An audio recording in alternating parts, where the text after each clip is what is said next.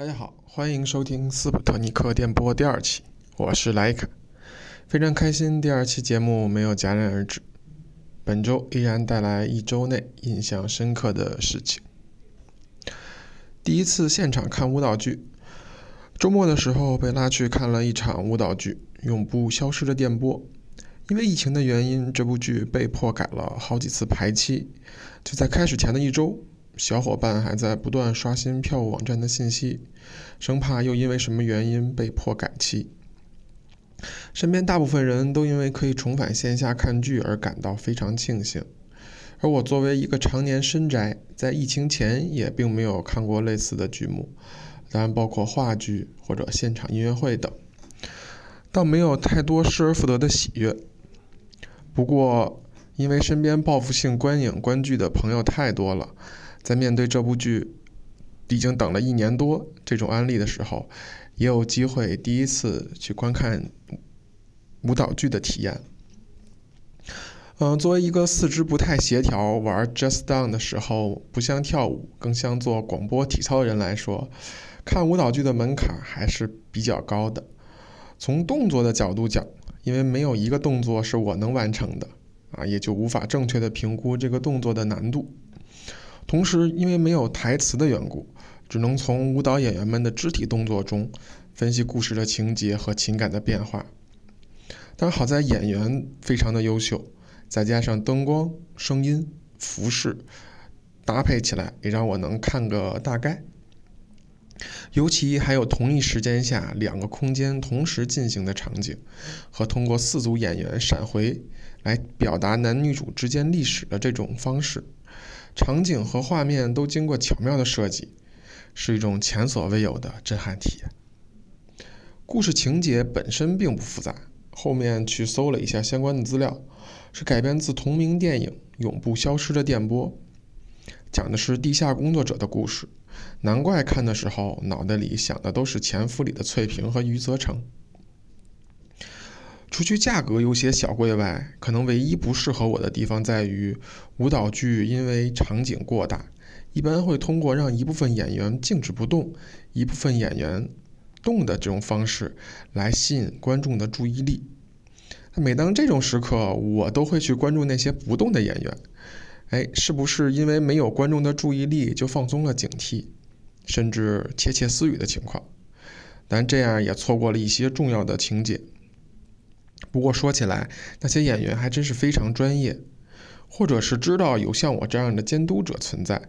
从头到尾竟然都一动没有动过，这点我可以完全作证。身价千亿的空巢老人，对于任何人来说，孤独终老都不是一个让人愉悦的词汇。享受子孙环绕、天伦之乐，应该是很多人想象中的晚年生活。但如果有什么能让孤独终老不那么悲伤，有钱的孤独终老应该算是一个。本周，作为曾经世界上最有钱的人，比尔·盖茨发表了他的2021全年总结。这位曾经的世界首富，在让出了首富的宝位之后，向最有钱的空巢老人宝座发起了强有力的挑战。总结的全文发到了盖茨的官方网站。同时，在国内的媒体上也有翻译后的版本。文章里说到了他认为对于明年来说四件最重要的事情。当然，在文章的前半部分也提到了大家最感兴趣的，大概是他的家庭状况，即他的离婚。盖茨承认道：“这一年是悲伤的，适应新的生活非常困难。”同时说到了他的孩子，因为结婚、上学等原因，也全都不在他身边了。于是他就成为了这个世界上最有钱的空巢老人。全文重要的部分其实在讲述2022年全球将基本控制疫情，但后疫情时代对机构的信任度、国际关系的变化，甚至数字化对生活的影响将持续的深化。我认为，虽然不确定在二零二一年的年底就开始来总结回顾疫情对于我们的影响是否有些为时尚早，但回想起疫情发生的这两年，包括我在内，经历了换工作、尝试长时间的在家办公和生活，适应时不时在附近小区发现了疫情，然后被封锁，看着已经过期了的国际签证，这些其实都在不知不觉当中改变我们的生活习惯。呃，非常喜欢一段话，在这里也可以分享给大家。在疫情当中，重要的不是为了，啊，不对，是经过疫情，重要的不是为了在疫情期间做的决定而后悔，因为人在高度不确定的环境中，那些看似理性的决定，可能只是一种短暂的避险诉求，而非意识与潜意识相一致的决定。而盖茨也在文章中写道：“通常这里我提我这里是我提出问题和想法的地方，啊，提出解决问题和想法的地方。但事实上，针对疫情和以上的一些问题，现在我也没有具体的方案。我将计划继续寻找，同时阅读他人的想法。如果此刻听到节目的你，生活中也面临着一些棘手的问题，啊，请你想一想。”一个身价千亿的空巢老人，也在同样寻找那些困扰他问题的方法，所以，请你不要着急，我们慢慢来。售价一万的七星台是什么样子的？七星台是什么呢？很多人听到这个词，可能无法想象它的样子。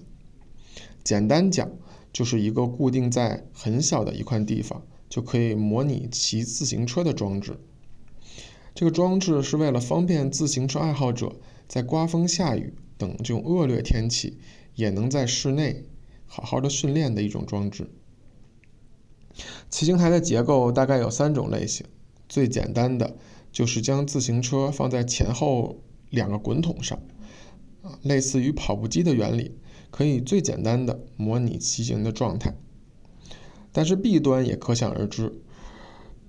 因为模拟的太像了，固定只要稍微差一点，就会咻的一下窜出去，在家里发生横冲直撞的现象。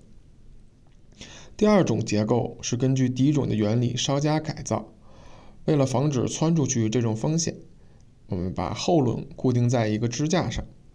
这样就可以保证效果的同时，预防以上这种突发情况。在解决了安全问题之后呢，这个形态，嗯，面临着一个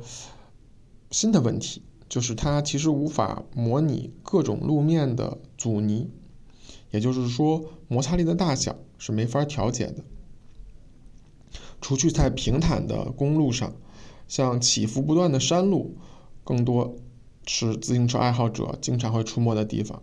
这种结构的骑行台就很难满足于说，我想体验这种上下不断起伏的这种骑行体验。于是呢，第三种的骑行台就应运而生。既然只只是模拟骑行，何必要轮子呢？于是，一种更激进的方法就是将后轮去掉，直接在后部安装一个大的马达，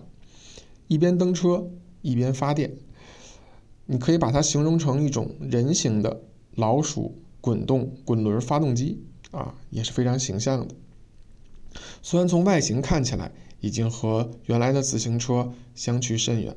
但是通过电功率的控制，可以模拟各种路面，更精确的监控训练的效果。当然，为了让骑行不再枯燥，还发明出了诸多的骑行模拟软件，通过大屏。可以实现大家在线统一骑车，啊，颇有那种《头号玩家》电影里的即视感。说到这里，是不是有人已经觉得我是一个资深骑行爱好者？如果你要是这么想，就被骗到了。最近几年和自行车接触最多的，其实就是骑共享单车的时候，那种专业的骑行是完全没有体验过的。自行车的节目也完全没有看过。知道这台价值一万元的骑行台的原因，是因为在浏览网站的时候被一篇介绍的文章吸引，不光津津有味的看完了整篇介绍，还去搜索了一下相关的价格、同类的产品对比。直到被上万元的价价格惊吓到之后，才缓过神来。